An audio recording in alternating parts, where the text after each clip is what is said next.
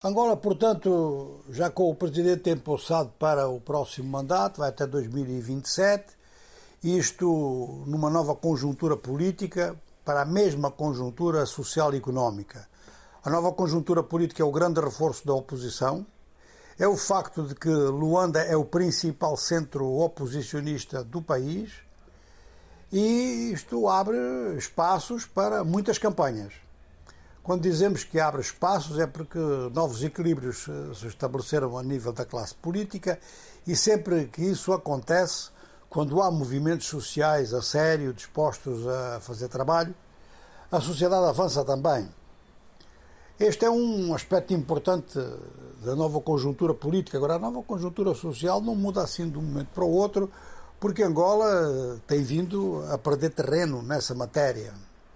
Sublinhamos aqui uma das entrevistas feitas na, na Praça da República, em Luanda, com o presidente da Associação Industrial, que, comparando o, as retrações económicas com os avanços demográficos no país, diz que o país está com um déficit nos últimos anos de 32%. Ora, foram realmente 10 anos de muitas dificuldades porque o país parou. E quando se para, quer dizer que anda-se para trás. Em relação aos outros, mas em relação aos problemas também. E a conjuntura, se olharmos para ela, se olharmos para Angola como ela está, a nível produtivo está com as mesmas fontes de produção, a nível social está com o mesmo sistema para as pessoas mais pobres, que são a maioria da população, sobreviverem. Ou seja, que é na precariedade mais completa. Sair-se disto demora bastante tempo e exige desde logo uma grande vontade política que não é só do governo a oposição tem que pressionar no sentido do governo se explicar porque que fez umas coisas e porque que não faz outras que são necessárias.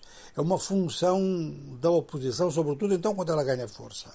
E os movimentos sociais têm a obrigação de traduzir isso em manifestações concretas. Às vezes não precisa haver ajuntamentos, outras vezes é preciso haver ajuntamentos. Às vezes não é preciso haver greve nem confrontos de protestos, outras vezes é preciso haver greves, confrontos e protestos. O importante é que tudo isto, incluindo os confrontos, tudo isto se passe então pacificamente. Sobre o discurso, o discurso em si, há o dito e há o não dito. Uh, os partidários do, do presidente sublinham o que foi dito, os seus adversários o que não foi dito. Então, os defensores de, de João Lourenço acentuam que ele não ficou na defensiva, aceitou os resultados, não apresentou resultados daqueles eh, homéricos que apontam vitórias do partido no poder, como acontece ainda em vários países africanos. Bom, às vezes é 99%, mas mesmo aqueles que fazem logo dois terços, uh, Angola não, não, teve essa, não passou por isso desta vez, e os defensores do regime acham que esse é um avanço e por outro lado que ele garantiu que era importante manter eh, o, o debate democrático e que o sistema que foi instaurado na, no mandato anterior vai prosseguir e vai aprofundar-se, acreditam nisso. Ora, quem não acredita nisso é quem está na oposição, mas também está nas suas funções, e eh, sublinham, por exemplo, algumas coisas que não foram sublinhadas. Eh, não foi sublinhada a corrupção e as eleições autárquicas não foram mencionadas. Até aqui é que há alguns problemas, porque até aqui muita gente dizia que João Lourenço só falava da corrupção e não falava dos outros problemas nacionais. Agora não falou da corrupção, falou pouco e muita gente viu, viu nisso um mau sinal. Quanto à ausência das autárquicas, aí já os analistas a entrarem a dizerem que a posição em que o MPLA se encontra, se tiver eleições autárquicas este ano, poderá ter uma derrota, sobretudo perdendo grandes cidades, perdendo a cidade de Luanda e que então as autárquicas podem mesmo ser empurradas para 2024 ou para além disso. Bom, é aqui um conjunto de hipóteses.